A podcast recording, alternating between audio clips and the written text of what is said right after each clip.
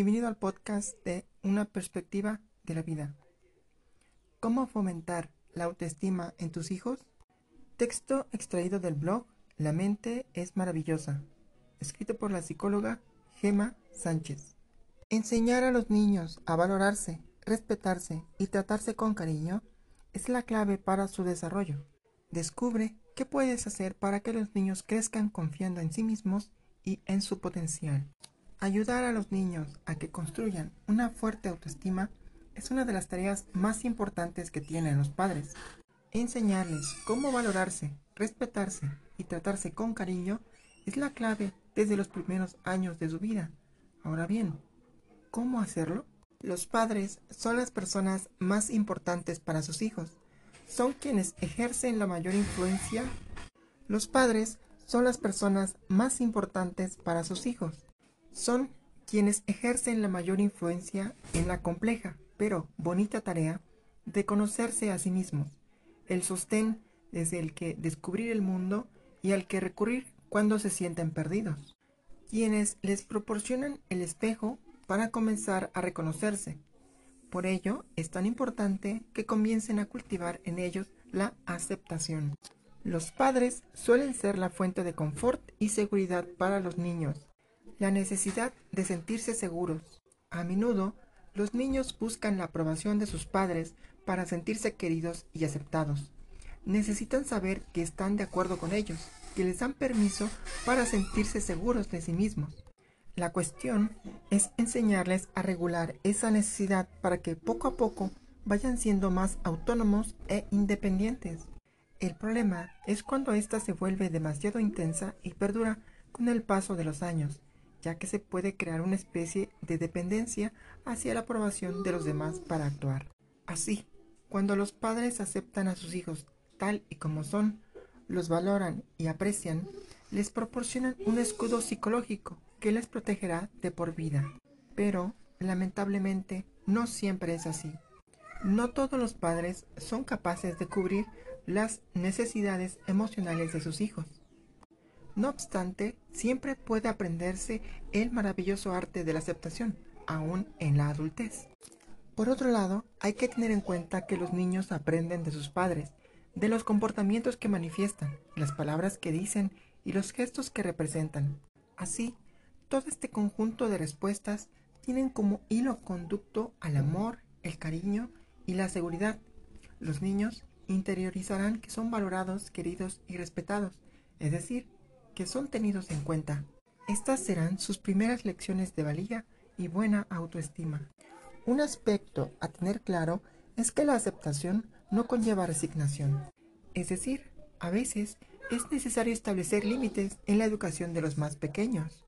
Eso sí, lo importante es que no dejemos de transmitir el mensaje de que son aceptados tal y como son, reconociendo tanto sus valores como dificultades.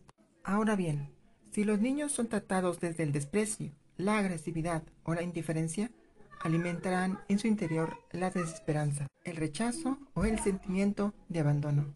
De esta forma aprenderán que no son queridos, sino invisibles, y su autoestima se verá perjudicada. Por tanto, es importante reconocer su potencial, en lugar de señalarles constantemente sus errores. Esto no quiere decir que no lo hagamos, pero siempre desde una perspectiva de oportunidad para crecer.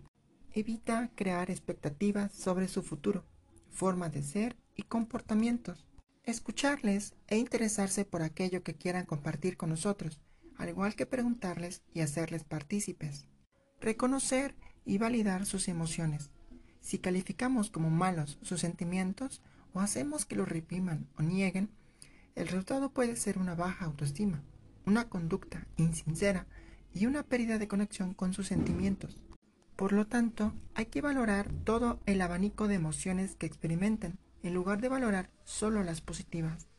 No obstante, también es importante evitar decirles cómo deben sentirse, así como compararles con sus compañeros, utilizar el sarcasmo, las amenazas y los castigos en repercusión de sus sentimientos, ya que lo único que estaríamos fomentando sería la negación y ocultación de cómo se sienten. ¿Cómo ayudar a los niños a que expresen su malestar? Fomentar una sana autoestima en los niños significa también enseñarles a expresar su malestar, sus emociones negativas de manera adecuada, así como las diversas formas en las que pueden afrontarlas. La autoestima implica conocerse y valorarse, y esto no podemos hacerlo si olvidamos cuando nos encontramos mal o estamos enfadados. Todo cuenta en el universo emocional.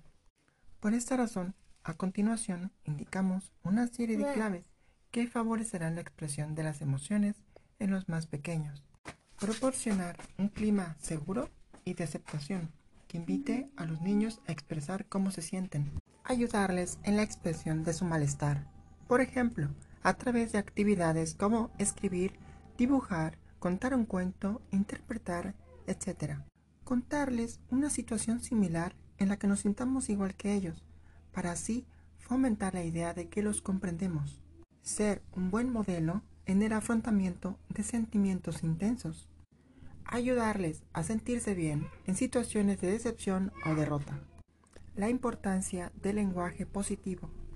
No debemos olvidar uno de los elementos más potentes que tienen los padres para fortalecer la autoestima de sus hijos, el lenguaje. La forma que tenemos de dirigirnos a ellos determina parte del vínculo que construimos. En cada una de las interacciones que tenemos con los niños, de algún modo estamos reflejando nuestra identidad. Por ello, resulta tan importante prestar atención a las palabras y el tono de voz que utilizamos cuando nos dirigimos a ellos. Lo fundamental es que utilicemos un lenguaje positivo y sincero que fomente su autoestima. Este tipo de lenguaje se compone de una descripción del comportamiento del niño, pero libre de juicios, distinguiendo así su valía de su conducta. Además, hay que acompañarlo de cuál es nuestra reacción a lo que el niño ha realizado, es decir, cómo nos sentimos y qué pensamos sobre lo ocurrido. Y por último, señalar de algún modo que reconocemos y validamos cómo se siente. Como vemos, ser padres implica ser instructores y formadores de habilidades para vivir en el mundo. De esta forma, el uso de la disciplina resulta necesario. Ahora bien, esta no puede ser una agresión a la autoestima, sino un medio para crear un entorno seguro que facilite el aprendizaje y la autonomía.